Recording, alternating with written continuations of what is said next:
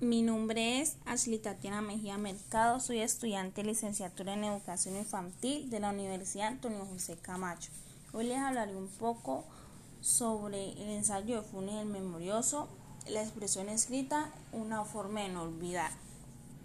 Funes el Memorioso es una semblanza de un joven uruguayo capaz de recordar con lujo y detalle absolutamente todo lo que ha vivido, soñado e imaginado un poeta de las runas circulares, poeta del amor, poeta del ser escrito de la historia, que entre sus líneas inventa al, lector a reflexionar sobre recordar y no olvidar. La RAE define al recordar como traer a la memoria propia algo percibido, aprendido o conocido y retener algo en la mente.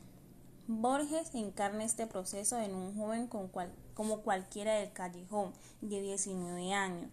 Irone Funes es un personaje popular que se representa la clase de trabajadora del campo que se demuestra orgulloso de ser quien es y de su personalidad algo extraña. Por otro lado, este muchacho que quien vive su realidad a través de la memoria como consecuencia de un accidente que tuvo, primero perdió el conocimiento y luego al recobrarlo puede recordar a toda memoria.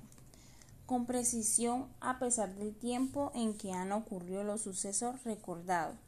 Por el curioso de esa realidad del personaje es que al recordar se olvida de su presente, se olvida de vivir.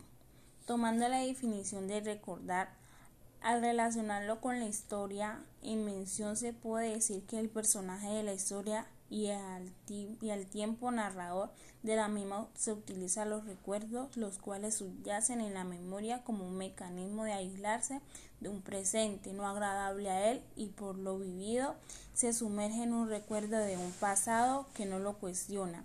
Borges dice que una realidad tan infactible como la que día y noche converge sobre infeliz. Borges nos permite relacionar a un ser humano con la capacidad de no olvidar con los instrumentos que se han usado a lo largo del tiempo para registrar datos y uno de ellos es la escritura. Como humanos necesitamos vivir y en el transcurso recordar y olvidar.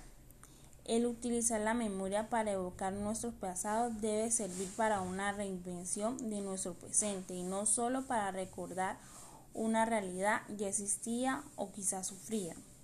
Borges también nos permite reflexionar sobre el recordar como una manera de poder traer el pasado al presente, quizás para juzgarlo, pero también para poder para poder tener el valor de lo recordado, reinventarlo según el contexto de quien recuerde.